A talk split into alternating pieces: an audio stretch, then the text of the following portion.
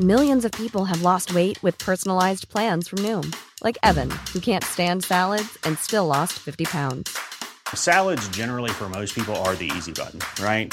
For me, that wasn't an option. I never really was a salad guy. That's just not who I am. But Noom worked for me. Get your personalized plan today at Noom.com. Real Noom user compensated to provide their story. In four weeks, the typical Noom user can expect to lose one to two pounds per week. Individual results may vary. Tired of ads barging into your favorite news podcasts?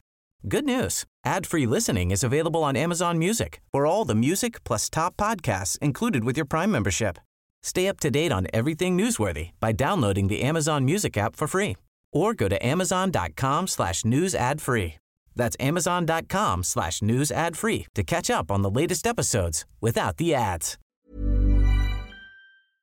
Bienvenidos a Hablando Pajas, el mejor podcast de todos. En este episodio tenemos a Sven. Él es un DJ y productor de música electrónica aquí en Guatemala que ha tenido grandes colaboraciones y se ha ido dando a conocer en esta industria. Obviamente aquí en el podcast damos a conocer el otro lado de las personas que no vemos o escuchamos en el media típico, radio, tele, los que no entendieron. Así que muy buen episodio, véanlo hasta el final. Si no se han suscrito, no le han dado like a los demás episodios, no sé qué están haciendo. Vayan a seguirnos a las demás redes para estar pendiente de los demás episodios que tenemos.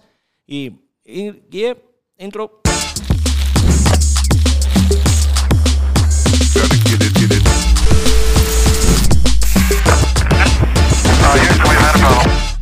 Ahí me escuchaste, ¿no?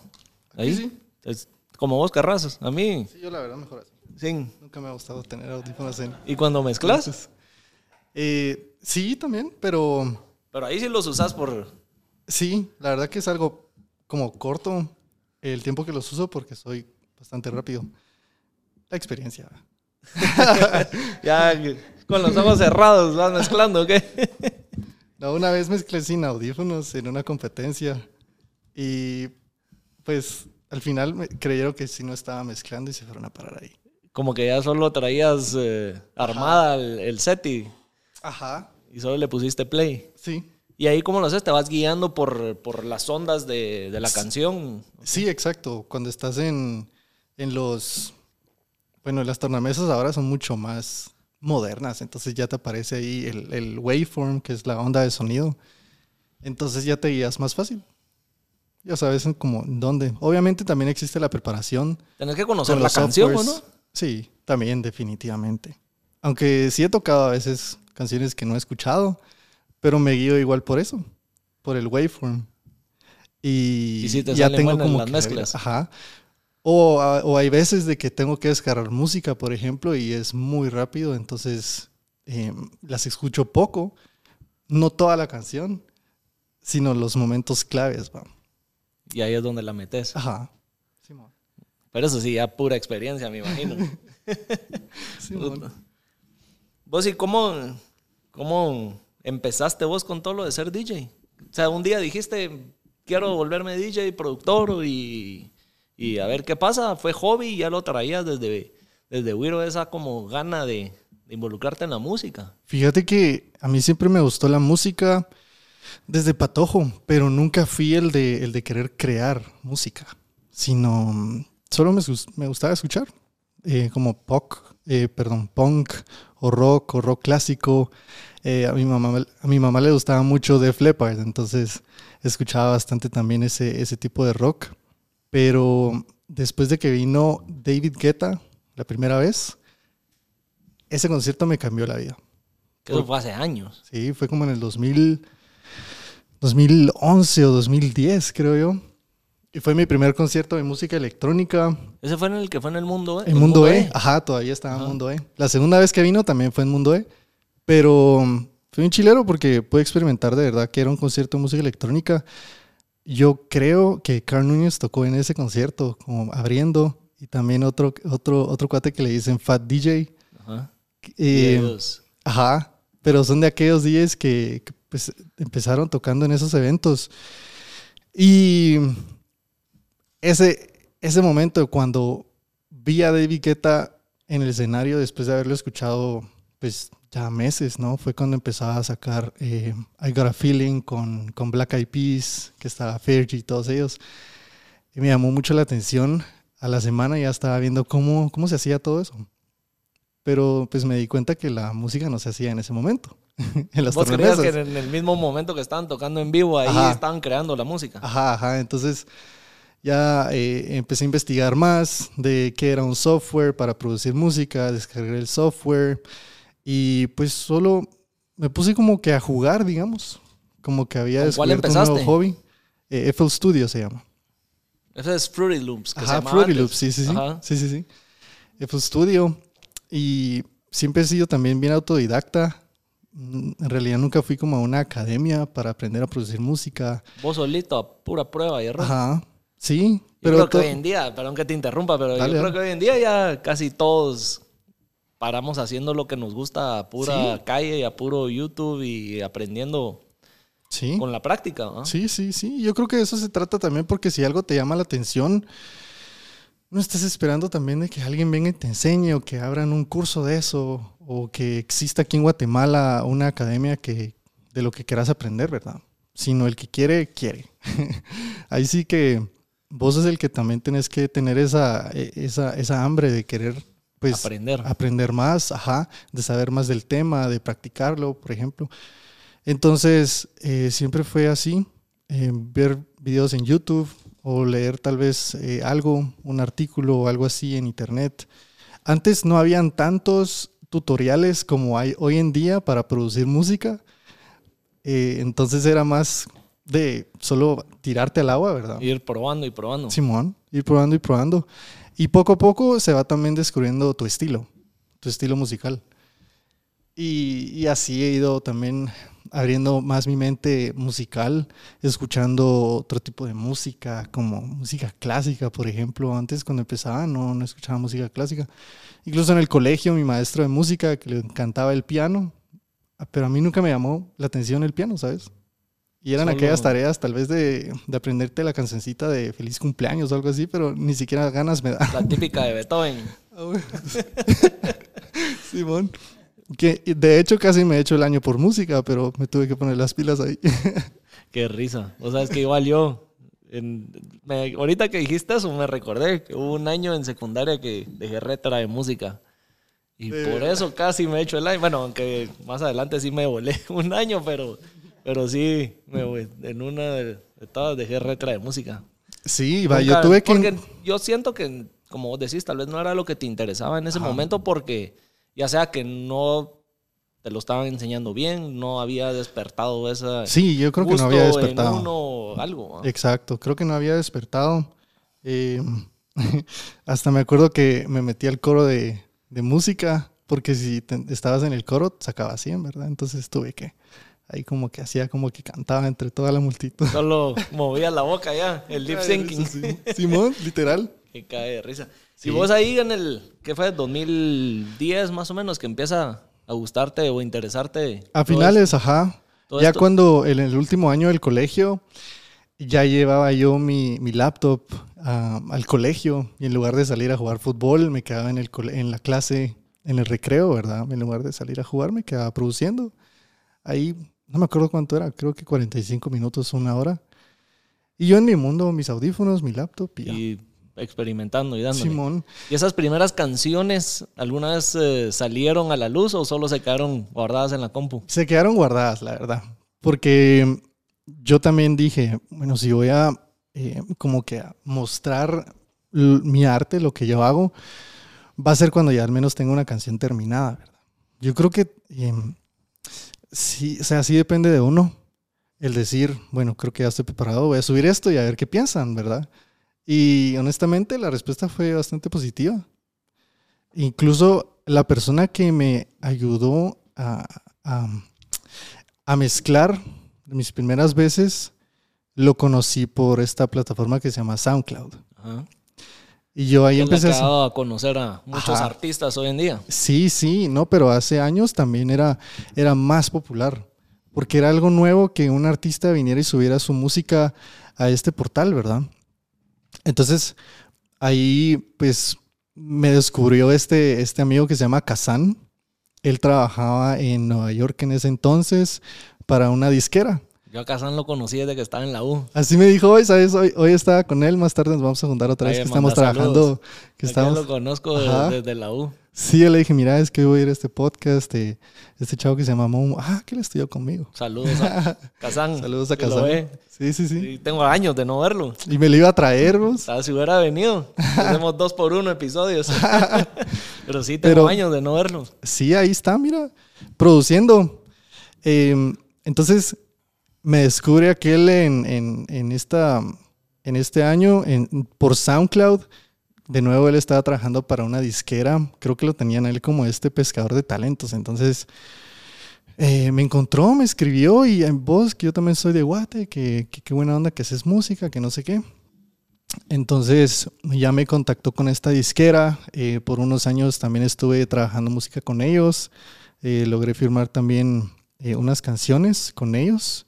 Y fue bien curioso vos porque me, pregun- me preguntan a veces cómo haces para que te descubran, ¿no? ¿Cómo haces para que la gente en otros países también escuche tu música o algo así? En ese mismo momento que esta disquera me contacta, también me contactó otra de Holanda. Pero tal vez yo por no saber tanto del tema, honestamente nunca tuve también esta, este, este mentor desde que todo inició, sino que fue yo más seguir mi hobby y lo veía así como un hobby, ¿sabes? O sea, hacía música y de a huevo. Y a ver, ¿qué? Ajá, le enseñaba a joder. mis cuates que les gustaba la electrónica también en la clase. Miren, mucha, hice esto, ¿qué pensabas? Que no sé qué. Entonces, ya cuando pues decido eh, tirarme por, por Nueva York, porque también mi sueño era como que ir a Nueva York, tal vez a, a grabar música en el estudio de la disquera o algo así, me voy con ellos. Eh, a los años, pues Kazan deja de trabajar con ellos, se regresa a Guate y curiosamente eh, vivía como a tres cuadras de mi casa. Puta, de conocerse en internet. Fue como el casi destino, vos, te lo juro. Simón. Mira, pregunta antes de, de que se me Sí. vaya. De que fue finales 2010 y eso que empezaste a producir tus primeras canciones, a sacar tu primera al aire, a subirla a SoundCloud. ¿Cuánto tiempo pasó? Ah, tal vez unos cuatro años. Ah, no, perdón, perdón. En SoundCloud, ¿verdad? O sacar eh, tu primera canción. Bueno, es que en SoundCloud las subías y de verdad que no era por una disquera o algo así. Entonces, Pero, eh, bueno, pero ya una disquera ya sería tal vez como cuatro años después. Sí, sí, sí. Tuvieron cuatro años ahí de, de prueba y error y preparamiento y no fue Sí, como que de la noche a la mañana la primera que sacaste pegó. sí. De hecho, con ellos fue que salió mi nombre, Svent. Eh, pero te soy honesto, en ese, en ese punto yo todavía no pensaba así como en grande de que voy a hacer esto y voy a salir eh, al mundo y voy a, no sé, ser el Ahí próximo vos- Avicii o algo así. Vos solo estabas. Ajá, yo solo estaba hobby, produciendo y- y, sí. a ver viendo qué pasaba. Simón, de hecho, ni siquiera sabía de contratos o algo así. Como te digo, no tenía como este mentor que, que un manager, por ejemplo, en ese entonces, el que me aconsejara, ¿verdad? Entonces yo igual seguía sacando música. Pues resulta que Kazan eh, vivía cerca mío, entonces también él, me dijo como, mira, yo te, yo te enseño a, perdón, yo te enseño a, a ser DJ, a tocar, y pues aprendemos los, los dos al mismo tiempo porque yo le enseñaba lo que sabía de producción. Y así fue como nos hicimos pues buenos amigos.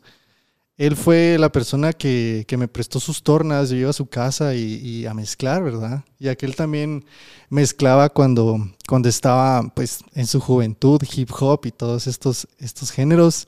Entonces yo creo que fue el mejor maestro que pude haber tenido.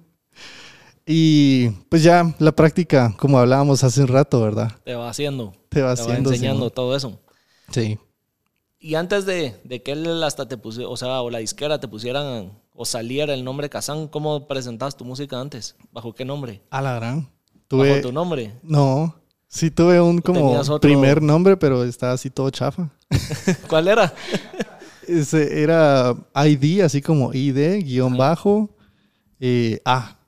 Porque mi primer nombre, bueno, mi, uno, mi segundo nombre es Alejandro, ¿verdad? Pero me dicen Alex, entonces por Alex. Pero era algo así, bien como solo para tener un nombre ahí y medio subir en SoundCloud o algo. Pero ya después la disquera me dijo, "Mm, no, hombre, sí tenés que tener un nombre para, para poder salir". ya en, en tiendas como en Beatport o iTunes, ¿verdad? Que hace años, no, yo creo que ni, ni existía Spotify en ese entonces, pues.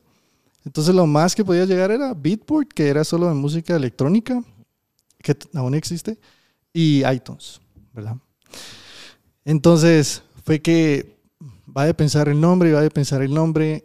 Em, además de David Guetta, el artista que me influyó más, creo yo, fue Avicii. Y los miembros de Swedish House Mafia, que son Sebastián Ingrosso, Steve Angelo y Axwell, ¿verdad? Eh, entonces yo dije, ojalá hubiera nacido en, en Suecia en ese entonces, ¿verdad? Porque dicen que los suecos son tan creativos y hay bastantes artistas y DJs de ahí que son muy, muy buenos, como creo que Eric Pritz, creo que también es sueco, de que están tan encerrados durante el año por el frío y la, y la nieve que no pueden salir. Entonces, la pasan. Ajá, entonces, ¿qué hacen? Producir. Producir. Exacto. Porque vivimos en pandemia, estar encerrados. Exacto, ajá, pero allá es todos los años así seguidos, ¿verdad? Entonces ahí fue que empecé a escuchar a Vichy. Eh, me, me gustaban mucho sus melodías. Las primeras canciones, obviamente aquel fue un artista increíble porque cambió de género como tres veces. Y en cada género que iba era algo, era algo innovador, algo nuevo. Y pegó bastante. Pero siempre tenía las melodías. Entonces, por eso también yo empecé a producir bastantes melodías desde mis inicios. Pero fue que se me ocurrió, bueno, voy a hacer mi nombre sueco. Entonces busqué como palabras suecas ahí que me pudiera identificar.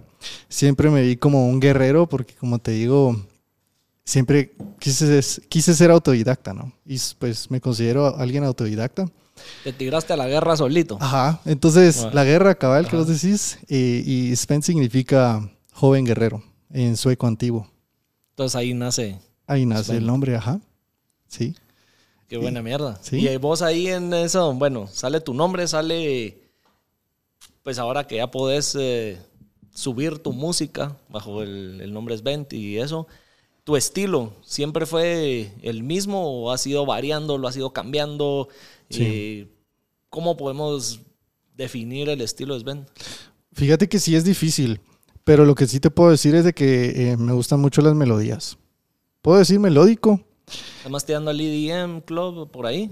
Es que uh, también dije, bueno, si voy a producir, de verdad, el producir bastantes géneros te, te hace mejor.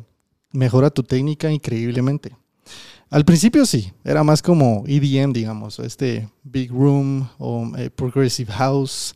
Esos fueron mis inicios. Después fue más como un Future Bass o Tropical House.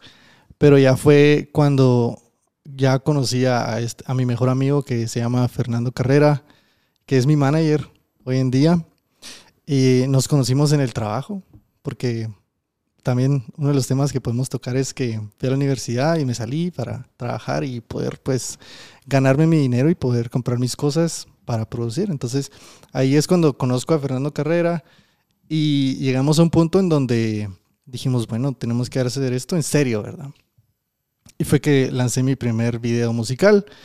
Entonces, ¿cómo iba a ser la canción eh, para un video musical y poder presentarlo en, para la audiencia guatemalteca, que es bastante exigente, ya que la música electrónica no es como el, eh, la gran cosa aquí, digamos.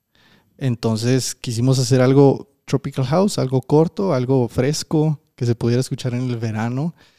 Y ahí es cuando ya me tiro a hacer tropical house con esta canción que se llama Dream With Me. Fue con otro productor de aquí y un cantante colombiano.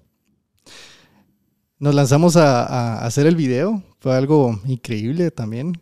Ese, si no estoy mal, se, lo hiciste en el Pacaya, ¿verdad? En el Ajá. volcán. Sí, sí, sí, sí. Sí. Incluso me preguntaban, pero ¿dónde es eso, verdad? Ajá. Porque al parecer les pareció bastante profesional. Y pues a mí me gustó bastante. Igual y es si algo uno como... no conoce el Pacay, solo lo ve en, eh, en video o en escena, solo así parece fuera de este mundo las escenas o el, el mundo que se crea ahí en como el el volcán. Marte o la Luna o algo Sí. así, ¿verdad? Hay un, hay un Sí. video de Ingrosso que fue filmado ahí también. ah, sí. Sí, Es cierto. Ingrosso tiene un video ahí en el Pacaya. Se me olvidó el nombre de la canción ahorita, pero Ajá. cabal cuando Swedish y se separa Ajá. y que se queda Solo Axel Ingrosso. Ingrosso. Ajá. Pero esta creo que es solo él, Ok. no con Axwell. ok. Y el video es filmado en el Pacay y en la antigua. Pues qué chilero. Sí. Y Pero pues si no lo ves, o sea, si no Ajá. conoces, no te das cuenta que es el por el mundo ese como Marte, Luna ahí. Que, Ajá.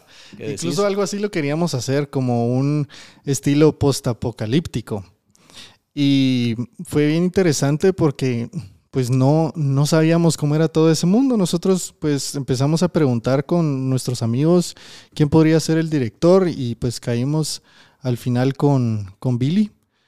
Y aquel pues nos dijo, bueno, nos tenemos que juntar aquí, tenemos que hacer esto. eh, yo tengo unos amigos que pueden ser los actores, es la historia, que, de qué se va a tratar, qué quieren comunicar y todo eso.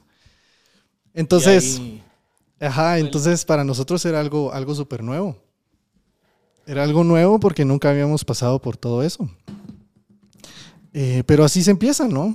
Tirándote al agua, ir probando. Ajá, invirtiendo ahí en el video.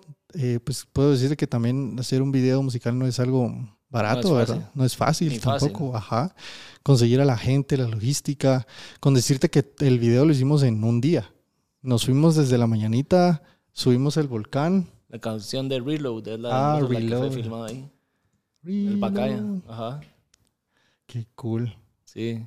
Eso sí no lo sabía, Y mira. tiene escenas en la antigua también. A la gran. Para el que, Ay, sí. sí, para el que no Es cierto.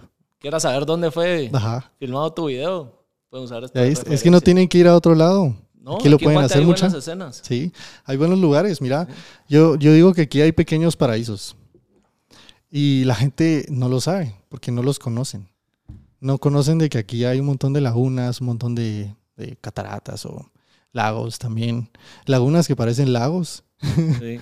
Tenemos un mundo, Sí, una diversidad de mundos aquí en Guate que no hay que Exacto. salir.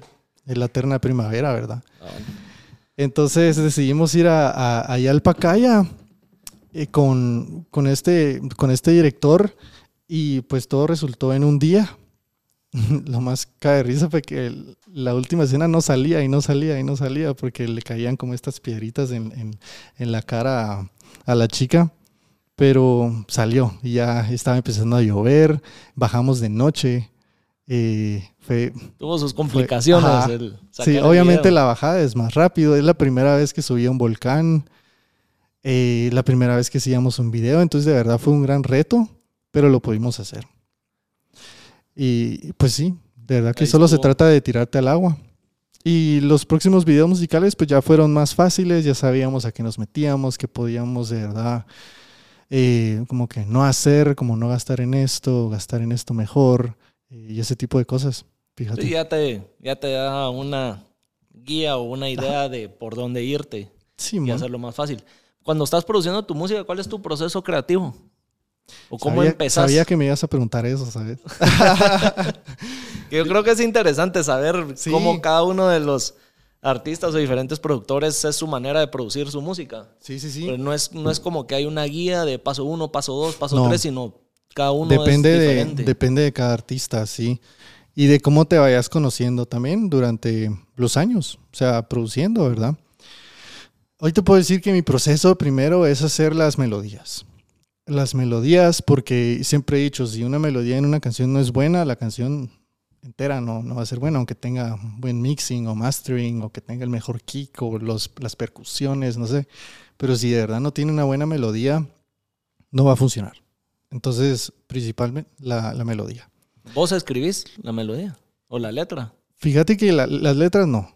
Las melodías, o sea, escribirlas, la, la verdad que no. Solo voy como pintando ahí en el, en el programa, como que moviendo las notas. Hoy en día sí hace un poco más de teoría musical, porque también influye mucho en lo que es el mixing. Pero eh, siempre he sido de, de probar. A veces tal vez se me ocurre algo y lo grabo con mi voz y después lo, lo pongo. A veces funciona, a veces no. A veces incluso eh, se te va una nota de más y resulta que esa nota, pues, era, era lo que faltaba, ¿verdad? Son como los salió. errores, los errores que funcionan, sí, sí, sí. Eh, pero sí, primero la, la melodía, después em, elegir el kick, porque también de eso depende eh, el- el- la nota de la canción, ¿no? En qué tono va a estar. Después, ah, los, otros, las- los otros instrumentos, los- las layers, las capas con las otras melodías. Eh, las percusiones y al final los efectos. Sí. La voz podría ir junto con la melodía, pero honestamente nunca he sido del que empieza una canción con la voz. Sí. Eso es lo que tal vez es eh, la guinda, el pastel, la que llegas al final a terminar de decorar la sí, canción. no, incluso con pues, la primera canción que yo hice con, con un cantante, que fue con este otro productor, eh, acordamos de que mejor el cantante hiciera él la letra, porque siento que yo soy como el cuerpo en la producción y el cantante es el alma. Entonces, el cantante como que tiene que encontrar ese match eh, y poder interpretarlo también. Y obviamente un cantante tiene sus propios, o, sea, de qué quisiera, de qué quisiera hablar, ¿no? ¿Qué quisiera interpretar, qué quisiera poner en las letras. Entonces, yo, yo mejor se la dejo a ellos. Sí. Y así ha sido en todas tus canciones. Sí, sí, en realidad sí. Eh, obviamente vos- después digo, bueno, este y vos también me gusta. ¿no? bueno, obviamente yo sé que ellos depende de si quieren hablar de una experiencia propia o si Ajá. quieren solo hablar de un tema en general, en eso arman la letra y por ahí se van. Pero vos tu música la vas produciendo en base a cómo vos te vas sintiendo en ese momento o tenés un estilo ya con el que estás casado. No, no estoy casado con ningún estilo. O sea, si vas expresando Sí. tu Sí. sentir o es tu manera de expresarte como por medio de la uno, música. ajá, como uno, ¿cuál si es tu estado de ánimo? te tiras a un algo más agresivo como un dubstep, o si estás más de Como buen mood, más sea, fiestón, tal vez algo más. eh, Ajá. Sí, sí. Sí, o a veces digo, bueno, ya hice como este tipo de canción, entonces hoy quiero hacer algo más eh, energético, eufórico, porque quiero pues poder tocarlo en algún toque y que sea de verdad una, una- show canción, ¿verdad? Que, que le guste bastante al, al público, ajá, en ese momento. Eh, sí, es, es como, creo que sí depende mucho de, de- tu estado de ánimo y también de qué es lo que quieras hacer y a dónde quieras llegar. Eso, interesante porque se pudiera decir que es como una guía o una, una bitácora de tus sentimientos durante cómo te has ido sintiendo, ¿no? Sí, sí, aunque nunca hay reglas, de verdad que nunca hay Que un, tenés que un seguir. patrón ajá, específico que tenga que seguir. Em, si yo quiero, por ejemplo, hacer algo para, para la radio, digamos, entonces ya sé que voy a hacer algo más em, corto, porque la radio tiene que ser así. Y algo que de verdad llame la atención al, al- al que escucha la canción desde el minuto, desde el segundo cinco, si quieres verlo así. Que se enganche. Ajá. No esperar a un Sí. minuto y medio para que la gente haga Sí, hoy en día no puedes, cambiaron. hoy en día no puedes esperar. Incluso un amigo, Héctor Aldana, me decía, vos, pero ¿por qué la canción dura tan poco? Quiero seguir escuchándola. Y yo como, "Bueno, es que es por eso, ¿verdad? Porque que es para que la sigan corto, escuchando, y la sigan escuchando, exacto. Ajá. Sí. Mira, y tu canción técnicas. de Don't Let Me Go con Carla Noack, que es una cantante de ópera de aquí de Guatemala. ¿Cómo se te ocurre incluir a, a una vocalista de ópera en una canción electrónica? Fíjate que fue idea de mi manager, de Fernando. Y fue bien bonito el proceso porque él estaba estudiando eh, en la universidad y una de sus maestras es eh, la mamá de, de Carla. Y pues la maestra en clase al parecer les dijo como que miren, mi hija va, va a cantar en la Embajada de México este fin de semana. ¿Quién quiere llegar? Y los pongo en la lista, ¿verdad? Entonces fue que mi manager me dijo y yo encantado. A mí, como te digo, me gusta mucho la música clásica. No te digo como que eh, compositores o artistas específicos, porque la verdad tiene un nombre así bien fumado a veces. Y no le pongo mucha atención a eso, sino solo escucho las músicas. Pero, pero la ópera es algo que te pega. A veces tal vez ni sabes qué estás escuchando, qué está diciendo la persona, pero, pero te pega. Entonces, me gustó la idea. Pues fuimos al evento, ahí la, la conocí, pero no hablamos como que para hacer la canción, sino solo fue para, para conocerla. Después de como un año, fue que, bueno, conocemos a Carla, ¿por qué no, por qué no hacemos la canción con ella? Bueno, pero es ópera, ¿verdad? A ver qué, a ver qué pasa, a ver qué, Que, que ¿Qué sale? funcionar ahí. Exacto, ajá. Entonces, la contactamos a través de su mamá. Le gustó la idea. Ella estaba ya en Austria allá reside en Austria, en Viena. Y como te digo, le gustó bastante la, la producción y fue que pudimos colaborar. Ella también es alguien que quiere ser bastante versátil y no solo como que casarse con la ópera. Incluso tenemos varios proyectos ahí en, en cola, pero, pero así nació. Algo bastante como espontáneo y, y del destino, ¿sabes? Siempre he querido mucho en el se destino. fue dando. Ajá, sí. Pues afortunadamente sí se han dado las cosas también naturalmente. Eh, Trivino, quien es eh, el productor chileno con quien produje también, me mandó un mensaje un día y me dijo, mira, es que, ¿qué te parece esta canción? ¿Y te gustaría colaborar? Y yo, pues la escuché, que eso era solo como una línea de guitarra. Y yo, va, está bueno, trabajemos en ella. Y fue que después pudimos incluir a Carla y a terminar la canción. Y ahí se fue dando. Simón. Mira, y la letra de tus canciones es en inglés. ¿Por qué en inglés no has pensado probar a hacer o componer música En español. en español? Sí, o en otro idioma, ¿verdad? Eh, sí, sí, lo he pensado. De hecho, lo iba a hacer, pero no sé, a veces, eh, al menos las personas de aquí de Guatemala, eh, hay muchos cantantes, hay muchas personas que cantan muy, muy bonito, pero siento que hace falta esta cultura de querer hacer las cosas en serio, ¿sabes? Entonces tal vez no he encontrado a la persona ideal para producir una canción en español eh, así, de que de Que- verdad la que- saquemos y le saquemos el jugo, hagamos tal vez un video, salgamos en la radio, la tele. Entonces, eh, pues si hay alguien que de verdad quiera hacer una canción, ajá, de música electrónica o algo, una mezcla, ¿no? Eh, que, que me escriba y que, que se anime, pero que de damos. verdad lo hagamos, ajá. Te pregunto eso porque Stephanie Grolo, que estuvo aquí en el, en el podcast, Ajá. comentó de que ella, su música inicialmente la hacía, era puro EDM y club Sí, en me inglés, acuerdo.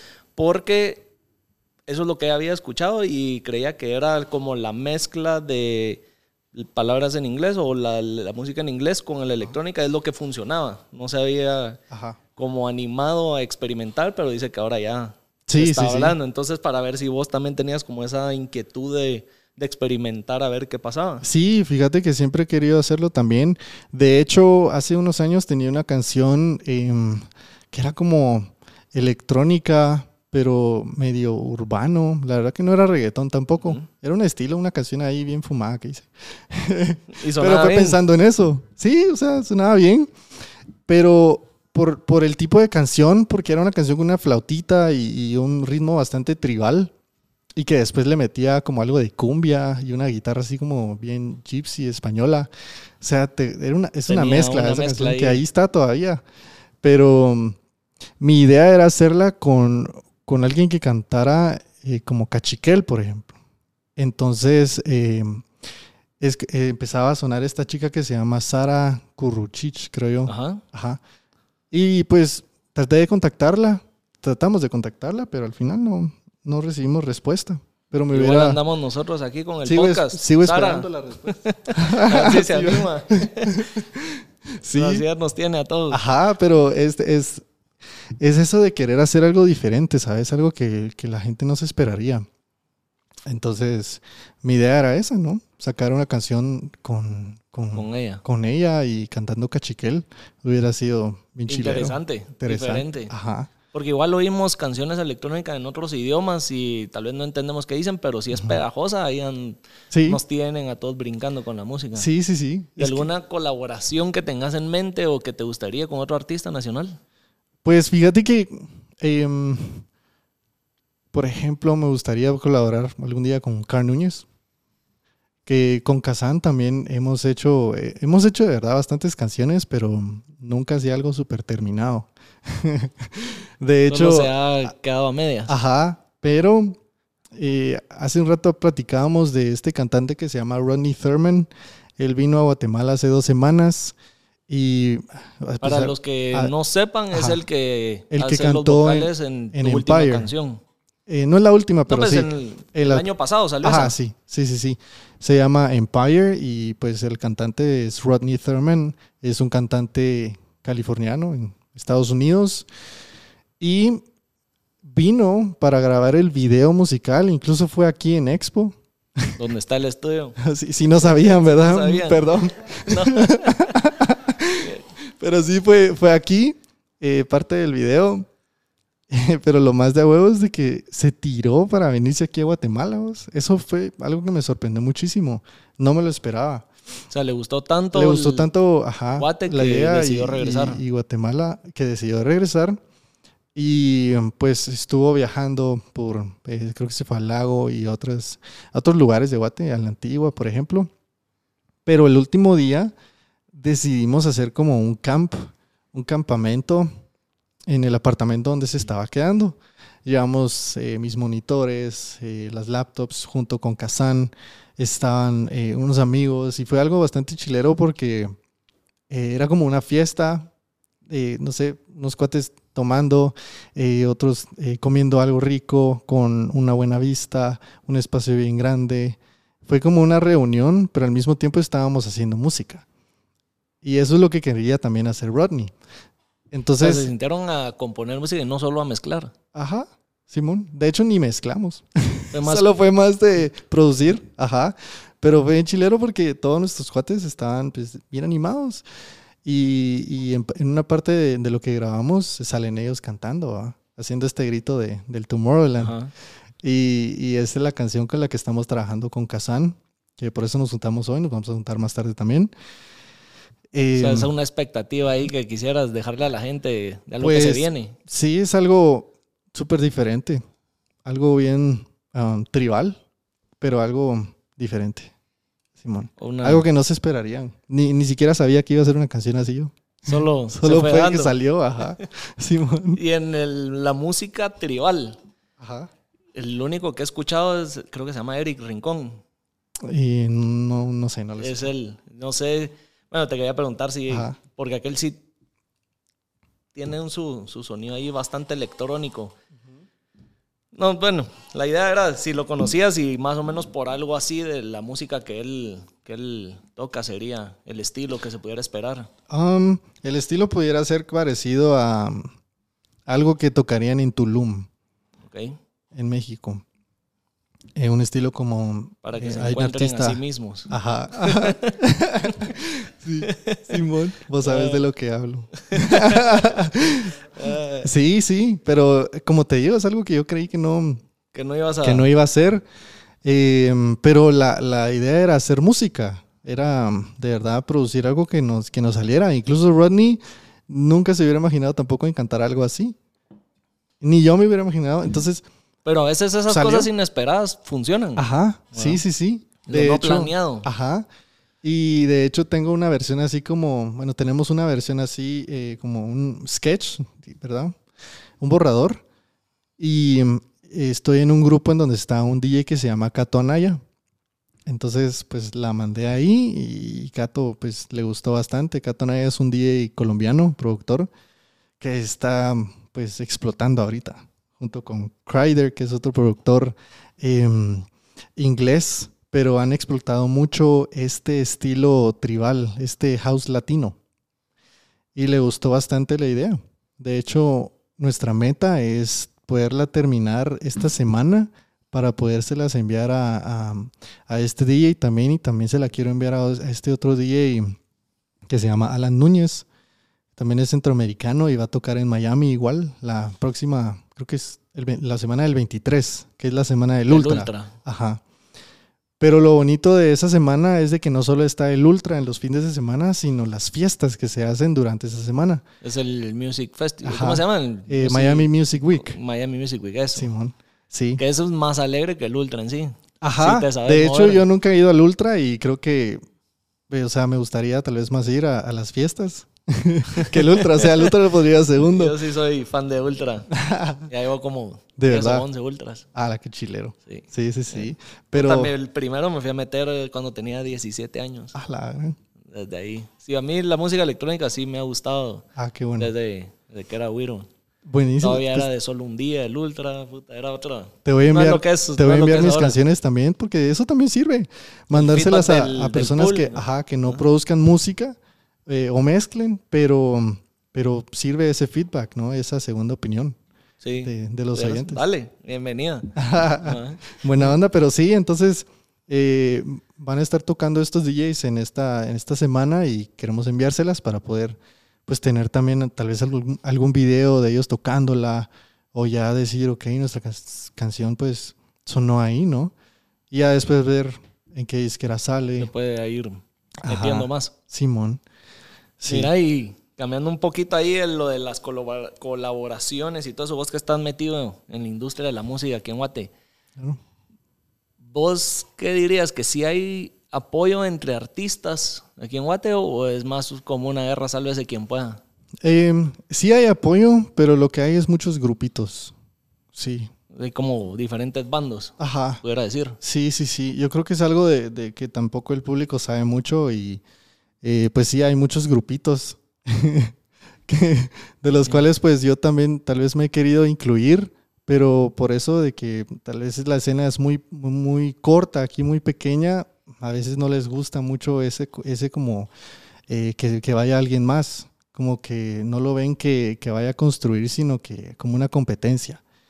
Eh, yo sí he ayudado, pues con mi manager, hemos ayudado a productores que tal vez no, salían antes en la radio y pues les, les dimos el chance, ¿no? Así como eh, llegamos al punto con mi manager y vos apoyemos aquí, eh, mira aquel está haciendo buena música, mira lo que me mandó en Instagram, apoyémoslo. Hay un chavito que se llama Fer, Em, creo que ese solo es un nombre de artista que se llama Fer. No, sé cuántos años tiene, pero es muy bueno. También está otro chavito que se llama Antix, con el que eh, colaboré también en una canción que va a salir muy pronto. Pero son estos, eh, estos, estos eh, chavitos y chavitas que hay que no pueden como que tener ese chance, ¿sabes? por, estos mismos, por estos mismos grupos. no, no pienso que sea malo porque también cada grupo es diferente estilo por ejemplo, de, de House, digamos. Entonces, está la gente de, de, Secret o la gente que toca en The Box, por ejemplo. Eh, otra gente que, que, produce más, más fuerte. Pero yo siempre he sido de, de eso, de, de, querer incluir a la gente, ¿sabes? Porque siempre he pensado de que en Guatemala hay mucho talento que se tiene que explotar, pero tenemos que apoyarnos los unos con los otros. No podemos ser esa cubeta de cangrejos de que alguien va subiendo y te bajan, ¿verdad? Ajá. O no te dan el espacio, por ejemplo, en el IMF, porque no sos del grupo. Y eso es algo que no se habla mucho. pero pasa. Pero sí. Ajá. Sí, sí, se, no se diría se presiente, pero sí, se logra uno como detectar Ajá. de qué pasa eso. Em, entonces, ¿sabes que Eso me ha ayudado a mí a pensar más allá a pensar en, en grande y, querer también salir de Guatemala. Porque no solo, no solo aquí existe la música electrónica. No, realmente hay otros países como Ámsterdam, que acaba de estar en Ámsterdam. Sí, Ámsterdam es un gran es ejemplo. La cuna de, electrónica. Pero ¿por qué? Porque Mara, digamos como Tiesto, que es Tiesto, ¿verdad? apoya, ajá, apoya a, a, a patojos que están empezando ellos tienen hasta sus propias como academias. Eh, entonces, Igual Martin Garrix tiene ahí su, Martin Garrix, casi es una escuela y agarra puro talento. Ajá, y así fue como él también empezó, en una escuela así. De que no fueron a la universidad, pero eh, al menos sus papás también, allá los padres de familia de verdad creen también que la música puede hacer algo. Y eso creo que viene desde, desde muy antes, ¿no? O sea, los padres de familia aquí en Guatemala tienen que entender también de que de la música se puede vivir, pero depende de ellos también de que pongan esa, esa semilla en sus hijos, de decirles, ustedes si a esto les, si esto les gusta, si esto les llama la atención, háganlo, pero háganlo bien, ¿verdad? Que enseñen música de verdad en el colegio, no aprenderse las, las cancioncitas de feliz cumpleaños, ¿verdad? con, tres notas, no sé. Ajá, o sea que de verdad les dejen proyectos a los patojos de, de, de hacer una canción. Sí. Ajá. Entonces, no es algo que, que, vaya a cambiar solo por mí o por, por, por alguien más, ¿verdad? Sino que tiene que venir desde muy, muy antes. Pues, ¿y tu experiencia en Ámsterdam? ¿Cómo fue? ¿Qué lograste ir a hacer allá? ¿Conociste más eh, gente del medio, otros artistas? Sí, de hecho a eso íbamos, ¿sabes? Eh, pude tocar también en, un evento de la, de la disquera que lancé, o sea, lancé una canción que se llama Ayo junto a Laurentius, que es un productor de Ámsterdam, de Holanda, y un cantante nigeriano, pero que vive en Luxemburgo. Y la lanzamos en una disquera eh, alemana. Pero ellos tuvieron su fiesta junto a una disquera que también se llama Suave en Ámsterdam. Entonces pude ir a ese evento, presentarme, conocer a, a, todos los de, los de ese medio. Fue algo increíble porque pues en realidad era el único latino ahí. Y yo decía, sí, es que eso es de Guatemala. Ay, de Guatemala. Y te ven así como algo bien de huevo, bien chilero. Exótico. ajá, que les sorprende. Y decían, pero entonces, pero Guatemala está del otro lado del mundo. ¿Qué? ¿Solo veniste a esto? Y yo, pues, sí, ¿verdad? Esto es, a, esto, quise venir a, a, conocer cómo es la industria de la música electrónica en Ámsterdam, en Europa. Y fue una gran experiencia. También pude ir a otros, a otros toques como invitado, como a una es un, es un medio que se llama 101, eh, en donde estuvieron Armin, por ejemplo, estuvo Senator James y Ryan Marciano, Dub Vision, Asco, bastantes, bastantes DJs y productores. Y lo más bonito es de que vos vas y los tenés enfrente y pues les hablas normal, ¿verdad? Y ellos como, bueno, ¿qué onda? ¿Cómo estás, verdad? Qué bueno conocerte. Y así bien humildes algo que no pasa mucho aquí en Guatemala a veces. Que esperas que, ajá, o sea, te traten de huevo y no. Ajá. Y eso, eso pues da lástima, ¿no? Mensaje para todos los que escuchen de. Es que hay que tener los pies en la tierra, mano. Hay que tener. Y por, por los seguidores, por, por todos los fans, sos quien sos como artista. Entonces, eso es algo que valoran muchísimo allá. Y me gustó mucho. Me gustó mucho. Pudimos conocer a Nicky Romero que se estaba comiendo un sándwich en la calle. ¿Hasta cuándo ibas a ver a Nicky Romero así, verdad? Tranquilo en su día a día. iba con una chava y, Fernando fue el que lo vio primero. Y dijo, vos ya viste quién está ahí. Está Nicky Romero, que no sé qué. Y yo como, ah, qué buena onda, ¿verdad? Pero mantengamos un poquito la calma porque tal vez, no sé, no le gusta, ¿verdad? O algo así, uno no sabe. Entonces a le pidió una foto, yo le pedí una foto después, y platicamos así bien poco, pero, pues se fue. De hecho, pues, no, con aquella cosa de ya déjame estar jodiendo. Ajá, incluso platicé un poquito con esta chica y me dijo que le gusta mucho el reggaetón a Nicky Romero. ¿Le fascina el reggaetón vos? ¿Quién lo diría? ese género está... Como que fue peor que la pandemia, expandiéndose por todo el mundo. Hasta en los frijoles se los come. Mira, bueno, hablando de DJs y todo eso, ya van un par de, años en los que has querido entrar en el top 100. Sí. ¿Cómo ha sido ese proceso y esa experiencia? Difícil, difícil, pero también fue Fernando el que dijo, mira, de verdad, lancémonos, apuntemos grandes, sí. Aunque pues tal vez no vayamos a quedar, ¿verdad? Pero empezar con eso. Entonces, empezamos con, la, con la promoción y fue a, a media pandemia, eh, pues que conocimos también a un chico en, Perú que se dedicaba bastante como a, promocionar estas cosas, em, una campaña publicitaria y todo eso, porque al final eh, el, top 100 es como algo de popularidad. O sea, no hay, no hay pajas, ¿verdad? Aquí vamos a hablar pajas, pero, pero esas no son pajas. Hablando pajas reales. Hablando pajas reales, Simón. Entonces eh, es de meterle, ¿no?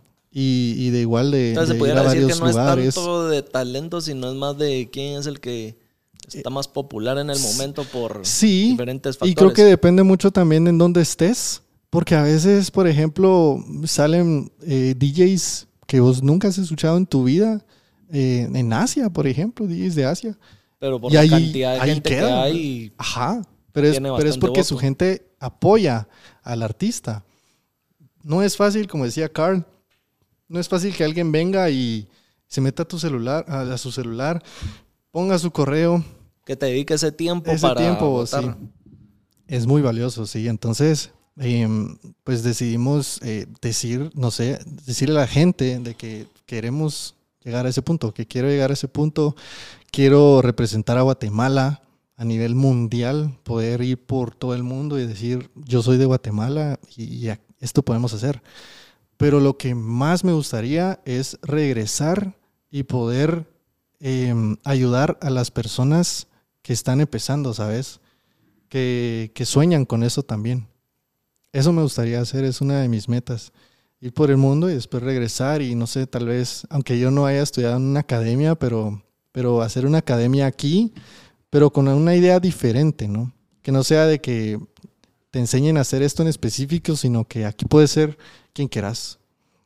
Y Que te vamos como a la escuchar. incubadora de... Ajá. Y te doy las herramientas. Te doy para las herramientas, exacto. Y, Ayudarte a despegar. Ajá. Y, y si sos pues alguien que de verdad le está metiendo fuego a esto, eh, bueno, darte la oportunidad de, de- te vamos a mandar a la radio, ¿verdad? Vamos a mandar tu material a la radio, puedes eh, hacer un video eh, en este medio, en aquel medio. Entonces, creo que también eso hace falta aquí, ¿sabes? Podríamos decir que ese es uno de los proyectos que tenés a futuro. Sí. ¿Qué, qué otra cosa tuvieras o que tenés en mente a futuro? Pues me gustaría mucho ir a tocar a Japón. Me gusta mucho esa, esa cultura. Eh, y viajar por el mundo, de verdad. Producir también con, con más productores aquí en Guatemala, pero de igual manera en otros países. Em, tengo otros proyectos como personales, ¿sabes? No- Fuera de la música. Ajá, fuera de la música. Eh, pues al pasar de los años también me he considerado alguien que no quiere hacer solo algo de música. Por ejemplo, algún día quiero tener mi restaurante. de hecho, ya tengo el nombre, pero no lo voy a decir. Te lo roban, ¿eh? Capaz lo ponen también. no, sí. Sea, tener otros negocios Ajá. paralelos a la música. Sí, igual una aplicación, que ya también estoy, estoy en eso, ¿sabes? Eh, y una inspiración de eso puede ser Steve Angelo. Steve Angelo, que es de Ajá. Mafia. eh, yo escuchaba en una entrevista que él no solo es DJ y productor, además de ser un excelente DJ productor, mundialmente reconocido, también tiene acciones, por ejemplo, en gasolineras o, o terrenos aquí, otras empresas, lo cual, pues, uno también tiene que entender que en su vida, al menos yo como productor, pues no es de que como que piense que algún día me voy a retirar, pero algún día también quiero saber, quiero hacer algo más por el mundo o por, o no de, por mi no país. como, como dicen, ¿verdad? No tener todos los huevos en la misma canasta. Ajá, No sabes qué pueda pasar. Que, exacto, sí, y esta pandemia es, es pues algo que nos demostró también eso, ¿no? De que no podemos tampoco ser muy acomodados. Eh, yo nunca he querido ser alguien así, siempre me gusta estar en movimiento, hacer esto, aquello, pensar aquí y allá. O sea, soy alguien bien creativo, fíjate. A veces me surgen ideas y, y las escribo ahí en el teléfono. Tengo notas de, por ejemplo, la aplicación que quiero hacer o el restaurante. Em, pero sí, yo creo que alguien también, o sea, uno como persona tiene que tener esa hambre de hacer mucho más. Yo creo que sí. Sí. Y no solo quedarse dando vueltas en lo mismo, sino Ajá. hay que ir experimentando y Sí. creciendo en otros ámbitos. Sí, los cambios son buenos. Mira, ahorita que hablabas de la aplicación, se me viene esto a la cabeza. ¿Estás vos muy metido o sabes del tema de los NFTs? Mm, fíjate que un poco, pero pues sé que es eh, como algo como que yo vendiera un, un- un cuadro y yo le pusiera mi precio, ¿no? Y pues ahí sí que alguien te compre eso por un millón de dólares o por dos millones ¿no? o Te algo lo así. pregunto por, por lo que se ha estado escuchando de que Ajá. artistas ahora quieren vender su música o están sacando sus álbumes Sí. por medio de NFTs. Ajá. Si crees que eso pueda venir a ser el, el futuro realmente de la música, de la industria de la música, o cómo ves Mm, eso? Tal vez no, no te puedo contestar mucho eso porque no sé tanto del tema, pero, pero puedo decirte que los cambios siempre son buenos. Y puede ser de que sí, eso revolucione y le dé más valor a, tus canciones porque también, o sea, a menos de que seas un David Guetta, creo yo, o algo así, pues vas a poder vivir de lo que saques de una canción o un disco, pues, creo yo. Pero Ah, o sea, a diferencia de alguien que saca una canción en Spotify y tal vez tiene, no sé, medio millón de streams o un millón de streams en una canción, no significa de que tenga un millón de quetzales tampoco, pues. No, no, no es así la... No es así la onda, sí. Y yo, yo veo más esto como una oportunidad, claro, eh, pero tal vez para artistas con mucha más audiencia. Sí, alguien que quiera darse a conocer no puede venir de una... Steve Aoki creo que vendió una canción ahí o fue Don Diablo, no me acuerdo, pero algo así. Hay varios, Ajá. raperos sobre todo, han estado sacando sus ¿Ah, álbumes así. Sí, pero yo creo que es un cambio también chilero porque se ha estado hablando últimamente de Spotify, que no le da mucho valor a los artistas tampoco en, la- en lo que son las regalías. Y qué bueno que se esté hablando de eso porque es, es algo que de verdad pone en jaque a estas grandes empresas y los obliga a hacer un cambio. Y es bastante la gente, los artistas que han estado hablando de esto últimamente. Yo creo que sí, y ahí con Guille pues hemos estado como metiéndonos más en el tema y yo creo que sí puede funcionar. Suponete, míralo esto como un ejemplo de alguien que tal vez está más posicionado, por ejemplo, un tipo David Guetta o ahora Sound Mafia, que está sacando nueva música, todo esto. Que en vez de estarla eh, produciendo en plataformas donde tal vez las regalías no sean lo que esperan o lo que mencionabas de que Spotify tal vez es algo medio egoísta a la hora de, de- de dar las regalías a los artistas, las montan como un NFT y las venden. Ellos son los dueños de, de esa música, no dependen de una productora, de alguien que ayude a publicar, ¿cómo se dice? A distribuir. distribuirla. Y vos te aburriste, digamos, vos veniste, sacaste tu canción, vengo yo, Momo, compro tu canción como un NFT, vos te podés quedar recibiendo regalías el resto de la vida de esa canción. No perdes así como el, el que, bueno, El ya dejó- derecho. el derecho, siempre lo vas a tener. Entonces, si yo no la quiero tener en mi, en mi lista de canciones, vengo, se la vendo a Guille y vos por esa transacción seguir recibiendo eh, regalías de por vida. No. Otro, otro como beneficio que creo que para alguien que está empezando le puede servir. Ya me estoy poniendo a dar clases de, de NFTs aquí, pero, pero creo que es interesante porque, digamos, Sí. yo quiero, tal vez vos con tu, voy a usar el ejemplo de tu aplicación. La aplicación se va a tratar de, no sé, hacer cajas de cartón para, para yesos. Pero eh, vos tal vez no tenés los fondos ahorita que necesitas al 100% en vez de montar un GoFundMe o ir a vender parte de la empresa, montas 100 NFTs o 50 NFTs o algo así. Entonces estás, los estás haciendo parte de alguien que está creyendo en vos desde un inicio y se vuelve como, ¿cómo te diría? Como parte, de- los haces como socios, Ajá. ¿me entendés? Como inversionistas. como también, ¿no? inversionistas que están creyendo en vos, pero el día de mañana ellos se voltean y dicen, ah, ¿sabes qué? Ya después de un año ya me aburrí de, de esto y venden ese, ese NFT, que sería como esa Como que fuera una acción o acción. algo así, Ajá. y vos seguís recibiendo dinero de eso. Si imagínate el proyecto del día de mañana se vuelve una plataforma inmensa, hablemos de un tipo Amazon, un Facebook o algo así, imagínate lo que va a valer ese NFT.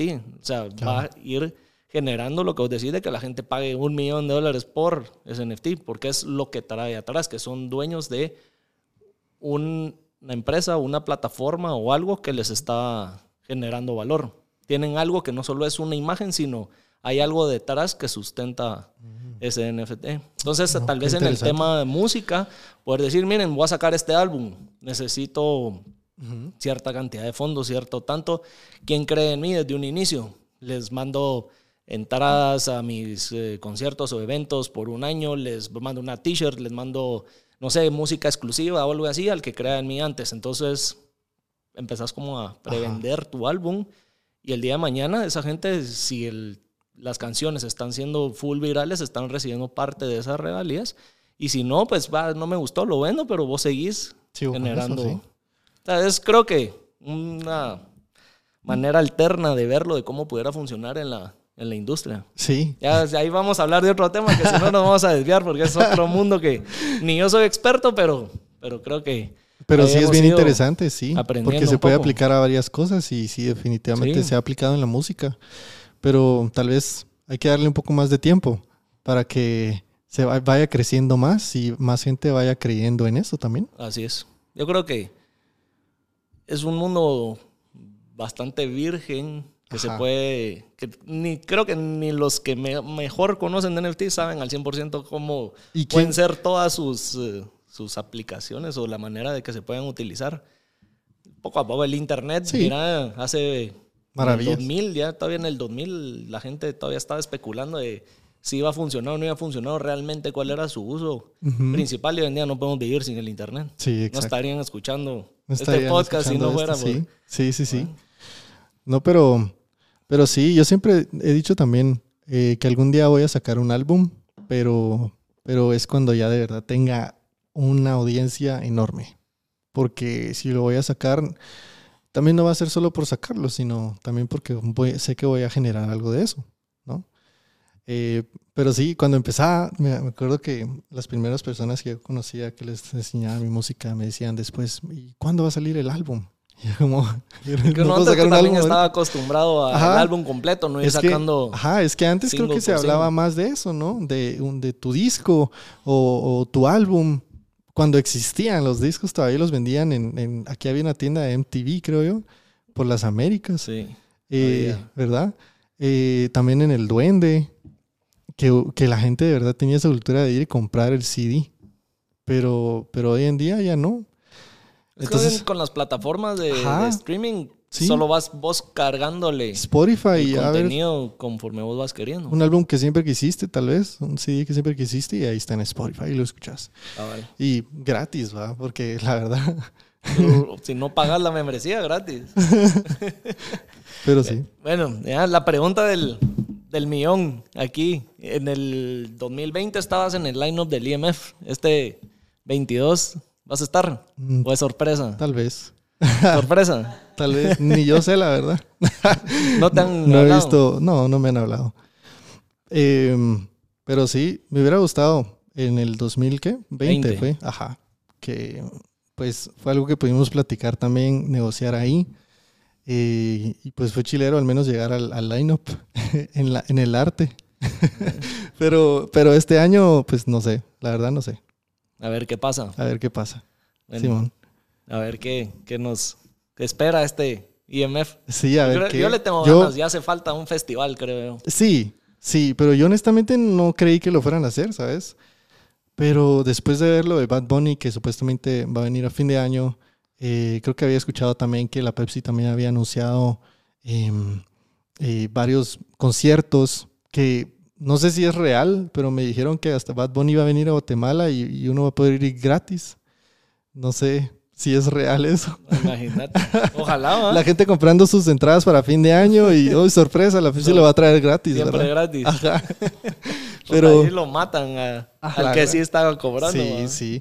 No, pero pero pero por eso yo no yo no creí que fueran a hacer un festival este año y qué bueno que se tire al agua de pues de Quique y todos ellos.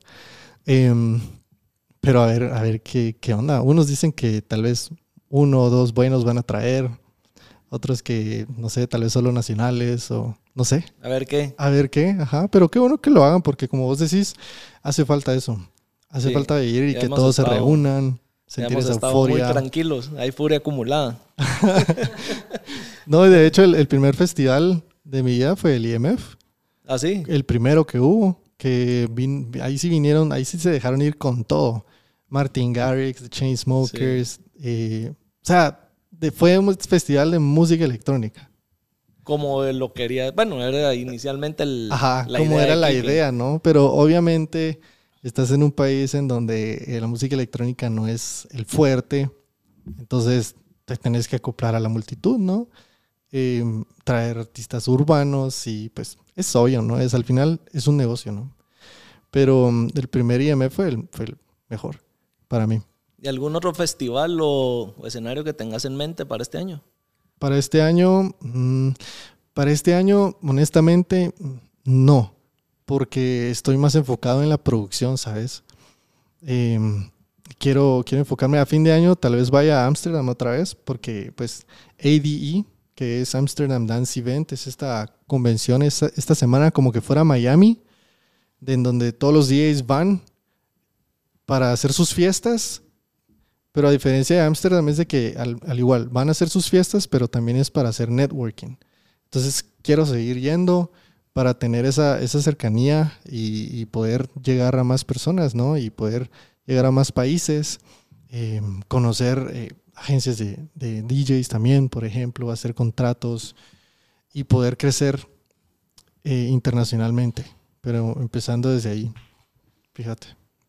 Lo del 2023 se Sí. volvería ya tal vez a ver. Ajá. Si no hay IMF, o sea, Sí. sería 2023 que empezar a ver qué pasa. O a ver qué se va dando en el camino. Sí, de hecho en el 2019, creo que la pandemia cayó a finales del 2019, ¿no? En el 20, es más, ayer vi un meme de que cabal se cumplían dos años, Dos años, del, ¿verdad? del 13 de marzo que nos Ajá. encerraron. Pues ese, el, el- ese año cuando empezó la pandemia teníamos planes de ir a México y, y a Sudamérica. Incluso también de, de ir a ADI ese año, pero ya no se pudo. Entonces fue que fuimos el año pasado. Pero los planes ahí están. Ahí están Quería definitivamente. retomar la trayectoria que traías y todo Ajá. lo que tenías pensado. Sí, sí, sí. Pero ahí están siempre, siempre los planes, pero principalmente la música. Fíjate, porque me, me he dado cuenta que al menos aquí en Guatemala he llegado muy lejos. Afortunadamente he podido estar en la radio, eh, en la televisión, eh, en otros lugares, en el, en el periódico. Y tenemos la, la fortuna, la dicha de que ya conozcamos a, a personas para poder estar en, en esos medios eh, cada vez de que saco una canción, ¿verdad? Lo cual es algo que pues, se agradece. Mira, y vos creo que nos hemos dado cuenta varios de que le has sabido hacer buena bulla, como decís, en la radio, en la tele y todo eso cada vez que sacas música. ¿Sí? ¿Qué consejo le darías o cómo le pudieras guiar a alguien que está empezando y que no sabe por dónde empezar para lograr estar en la radio, llegar a la tele y poder entrar a darse a conocer más? Fíjate que nosotros tampoco sabíamos cómo, solo lo hicimos. Que lo averigüen. Sí, o sea, solo es de hacerlo y ya. Eh, Pero obviamente si yo llego y aquí me produzco una mi canción con guía de hablando pajas o algo así, llego a la radio, miren, aquí está mi sencillo, póngalo, no lo van a poner. Eh, no, pero es que también depende de qué tipo de canción hagas. También depende de eh, a qué radio vas. Porque, pues sí te puedo decir de que no entramos, no pudimos entrar a todas las radios aquí en Guatemala porque, pues, la música electrónica también no está en todas las radios, ¿no? Eh, y lo, pues- lo mismo pasa con, con el periódico, por ejemplo, la televisión.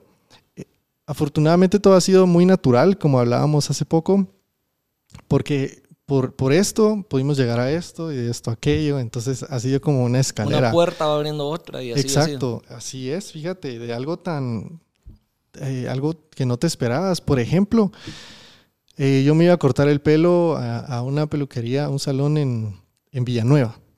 Y, la, la cuñada de la que cortaba el pelo trabajaba como maquillista en Canal 3. Y un día que llegó, esta que nos cortaba el pelo, mira, es que aquel hace música, que no sé qué, tal vez la ayudas, que no sé qué. Y platicamos con ella y después ella platicó con, con una de las chicas que sale en la televisión, pasamos el contacto, el correo y sucedió. es algo que, que solo Cuando pasó. menos sentís, Sí, te vos- van abriendo puertas. Es que sabes qué pasa. Las oportunidades llegan, pero a veces uno no abre bien los ojos y no las sabe reconocer. o Yo- las deja pasar Ajá, y o las deja no pasar. sabe- hay Sí. que saber tomarlas. Yo pues he perdido oportunidades, la verdad, porque era tal vez muy chavito y no sabía mucho del tema o no sabía dónde quería llegar en ese entonces. Entonces las oportunidades pues se fueron. Sin embargo, he aprendido con el tiempo también y las experiencias a identificar las oportunidades y a aprovecharlas. Y Eso es clave. Es buen consejo para la clave, Mara sí. porque si uno se queda de brazos cruzados y no hacen Ajá. nada al respecto por las oportunidades que le están pasando enfrente, no regresan. Sí, o a se veces... van y no vuelven. Y hay que aprender a saber tomarlas, ¿verdad? Porque es. también no es todo lo que se te pone enfrente tomar esas oportunidades, Exacto. porque no todas son buenas. tal vez no es tu momento. En ese, o sea, vos también tienes que reconocer y conocerte y decir, ok, eh, ahorita sí puedo hacer esto, ¿no? Y a veces es bueno solo tirarte al agua. Pero sí con lo de los medios, em, por ejemplo, en el periódico, estábamos en, en un cumpleaños de una prima de Fernando y una amiga de ella llegó y que trabajaba en, en siglo XXI. Y platicamos y a la semana pues le mandamos el material, nos juntamos a platicar y ya pudimos salir en, en el periódico. Y ahí Ajá. se dio. Es que como te digo, son, son cosas que han Una pasado cosa tan naturalmente.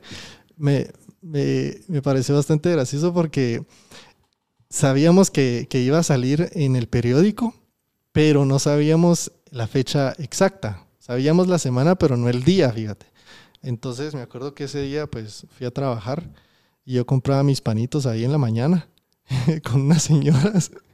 Y las señoras de los panes me dijeron, eh, mi hijo, qué chulo saliste en el periódico. Y yo como, ¿cómo es? ¿Qué está como- pasando, ajá, yo así como, ah, va, gracias. Les dije, pero la verdad no sabía que estaban hablando en ese momento. Y después dije, Caíste en cuenta que era. verga, eso. Y La dije, ajá. Entonces a la esquina ahí con el del periódico a comprarlo. Compré como cinco, creo yo. Ahí tenés el recorte. Ahí todavía. tengo todavía las prensas. Simón. Sí. Cuando salga hablando pajas en la prensa. Ahí Ahí está, va. sí. Sí, Ay, no. pero ha sido, ha sido chilero todo este viaje porque ha sido bien natural. Se ha ido dando orgánico. Simón.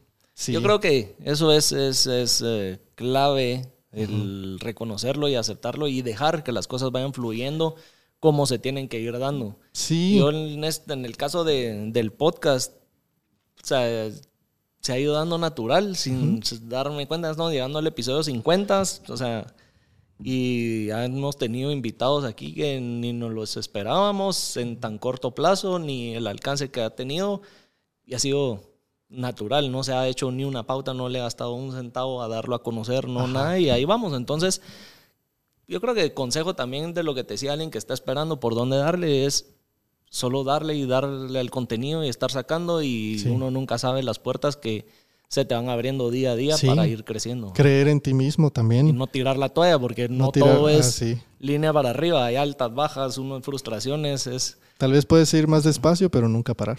Ah. Pero sí, em, de eso se trata, de seguir, si es tu pasión, seguirlo, si te gusta, dale, sigue haciéndolo siempre y cuando no le hagas daño a nadie, va. Eh, pero, pero sí, como te digo, siempre ha sido natural, eh, nunca he sido, de verdad, nunca he sido como alguien mamón, digamos. como hay gente, Como pues. de residente le digo a J Balvin que ha tragado más leche que para ir subiendo escalones, ¿o qué? Es que sí. ¿Oíste esa? Sí. Lastimosamente hay gente, hay gente así que, que quiere forzar mucho las cosas, pero por más de que fuerce las cosas no se dan. No se dan. Siempre, solo hay que dejarlo ser y hacerlo bien. Así es. Simón. Y hablando de todo esto, de la trayectoria que ha sido orgánico y eso, ¿cuál es tu sueño? ¿Cuál es el sueño de Svent? El sueño dentro de la música, pues hay varios, vos. pero actualmente quiero estar en esta, en esta lista de, de top 100 porque yo sé que eso me va a llevar a muchos más lugares, muchos más lugares en el mundo eh, y pues que mi música se escuche, se escuche en todo el mundo, ¿sabes? No he sido como que el que tenga más ventas o el que tenga más streams en Spotify, o sea, son metas, pero mi sueño es simplemente ser exitoso y decir, ok, hoy puedo decir de que, de que vivo de la música totalmente y simplemente compartiendo lo que me gusta con todo el mundo. Me gustaría viajar a muchas partes del mundo también para eh, conocer lugares muy naturales, como decíamos que tiene aquí en Guatemala también. Eh, y pues simplemente vivir así, de un lado a otro. ¿Sabes qué? Haciendo lo que te gusta. Sí, haciendo lo que me gusta. Para los que están escuchando el podcast o viéndolo donde estén, que son artistas y que tienen duda de que realmente si uno puede vivir del arte, ya van varios invitados que tenemos aquí que son artistas, tanto Sí. en música como en eh, artes plásticas, gastronomía. en- de todo eso, en gastronomía, y, y todos al final nos dicen lo mismo, sí se puede vivir del arte. Sí, No es de la noche a la mañana, pero sí se puede. sí se puede. Bueno. Y yo creo que lo que cuesta es lo que más perdura, ¿sabes? Eh, no, o sea, no es fácil, no va a ser fácil, pero vas a disfrutar el, el, el camino. proceso. El proceso, sí. Sabes que yo de pequeño, eh, la, la típica pregunta que te hacían de niñito, ¿verdad? ¿Vos qué quieres hacer de grande? Yo quiero ser bombero, quiero ser policía, Astronauta, astronauta. policía, Yo no, yo no- la verdad que no decía algo específico. Yo decía en mi mente, ¿verdad? Yo solo quiero ser alguien que, que conozca a todo el mundo, pero no sabía qué. ¿Cómo? Ajá. O sea, no sabía qué. En- en- tal vez en un momento dije futbolista porque me gustaba el fútbol, ¿verdad? Pero siempre se quedó esa espina y, y decía, yo quiero ser alguien que conozca a todo el mundo. Y pues hoy puedo decir que es la música. Lo que te va a llevar a cumplir eso. Así es. Sí. Seguro lo vas a lograr. Sí. Ahí dándole poco a poco y Simón. cuando ya estés allá del otro lado del mundo, ahí te acordás de Hablando Pajas. Ah, por supuesto. Vamos a hacer un Hablando Pajas, pero en otro Pero en país. otro lado. ¿Qué consejo le das a los que nos están escuchando? Un consejo. Eh, a cualquier público, ¿no? O sea, que hagan lo que les gusta mucho. Hagan lo que, lo que les apasiona. Eh, aparte de lo que no hablamos, pero podemos hablar es de que yo fui a la universidad después del colegio. Cierto pues, que lo mencionaste. Ajá. que- que- O sea, mis papás, mi mamá siempre me decía así como, no, que tenés que tener un título, que no sé qué. Yo entiendo que, que ese como que sea también el sueño de unos padres, pero consejo para los padres, los hijos no son también como una, una cadena. O sea, sus hijos, ellos tienen que ser ellos mismos. A mí no me agrada mucho cuando uno viene, un papá le dice al, hijo que tiene que ser doctor, porque él es doctor también o porque tiene que trabajar en la misma empresa, porque es la empresa de la familia. Simplemente hagan lo que les gusta. Ya. Eh, pues yo después del colegio, sí entras como en un punto en donde no, no sabes qué hacer, ¿verdad? O sea, ahora qué voy a hacer de mi vida. Yo veía la música como un hobby y ya. Sí, y al final Ajá. uno está muy pequeño para ya estar Ajá, tomando sí, esa yo creo que decisión estás de muy vida. joven, sí. Eh, como decía Misha, creo yo, en, en, el, en el episodio. Pero, pero si vos crees de que eso, eso te gusta y eso te gusta hacer y, y crees que puedes hacer algo con eso, hacelo. Como decíamos, el camino no va a ser fácil, pero lo vas a disfrutar porque es lo que te gusta hacer. Entonces, después del colegio, pues sí me metí a la universidad, pero me salí a medio año.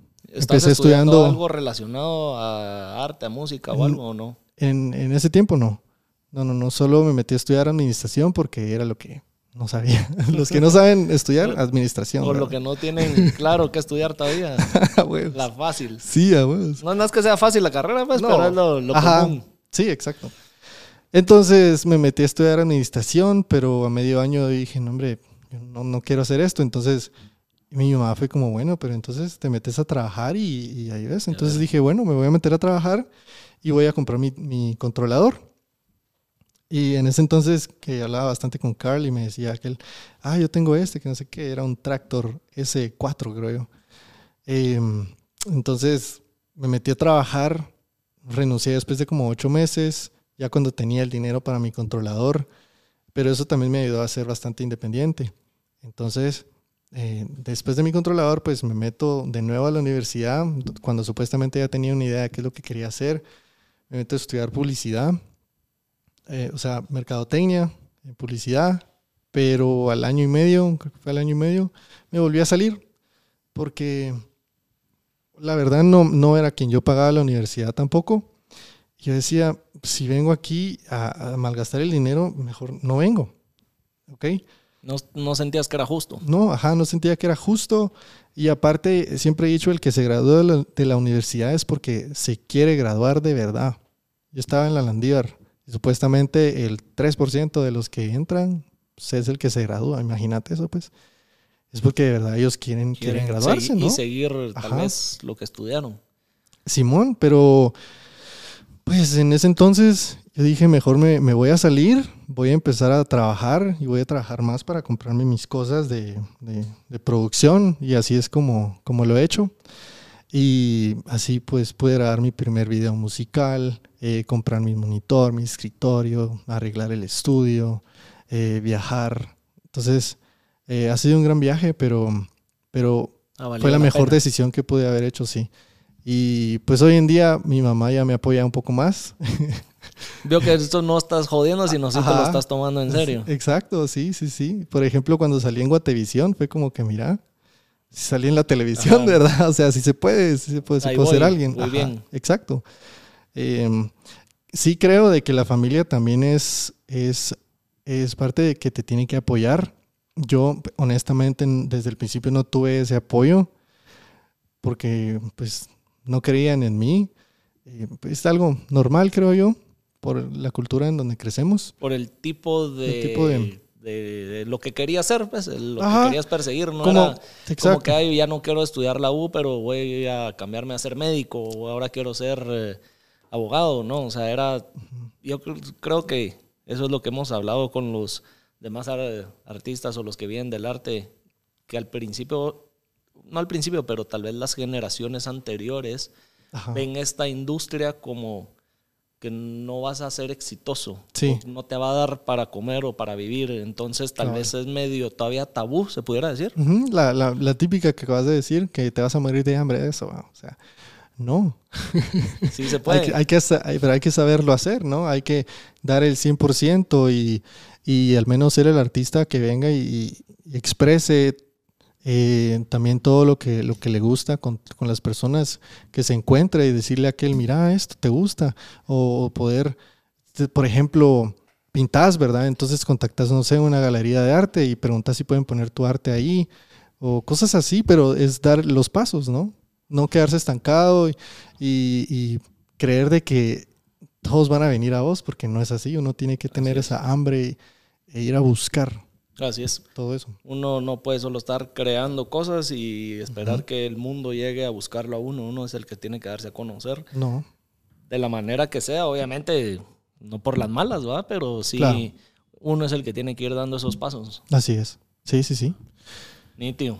Buena onda, Ben, por Hombre, vos, compartir gracias. aquí con nosotros en, en Hablando Pajas, por eh, compartir un poco de lo que es, eh, ha sido tu trayectoria, a dónde querés llegar y todo lo que ha sido. Gracias. esperamos tenerte aquí nuevamente. Gracias y a vos y- felicidades también de que estás pues avanzando bastante con esto que también fue un sueño alguna vez, ¿no? Ya Así por el es. episodio, ¿qué va a ser este episodio? Este sería el, El 50. 48, 50, por ahí. Entre, Por ahí, ¿verdad? ahí.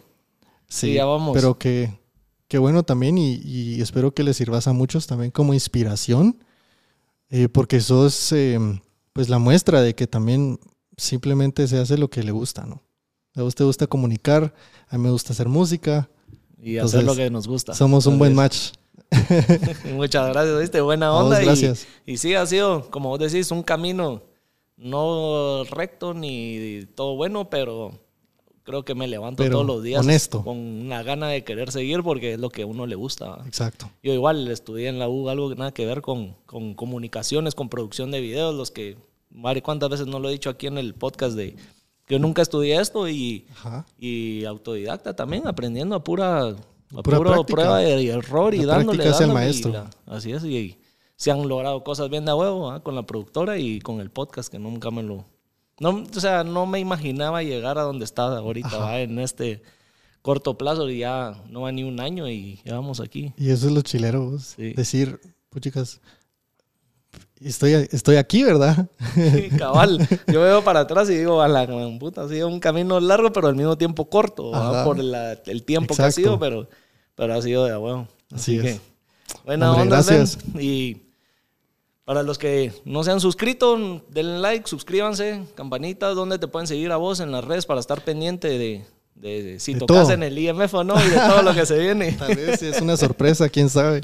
Eh, me encuentran en todas las redes sociales como Spent Music y en todas las plataformas streaming como Spent.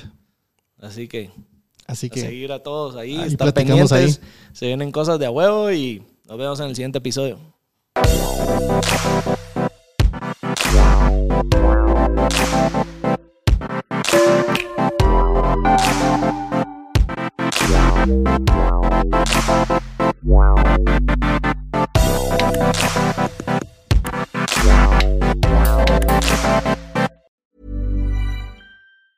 Tired of ads barging into your favorite news podcasts? Good news. Ad-free listening is available on Amazon Music for all the music plus top podcasts included with your Prime membership. Stay up to date on everything newsworthy by downloading the Amazon Music app for free or go to amazon.com slash news ad free. That's amazon.com slash news ad free to catch up on the latest episodes without the ads.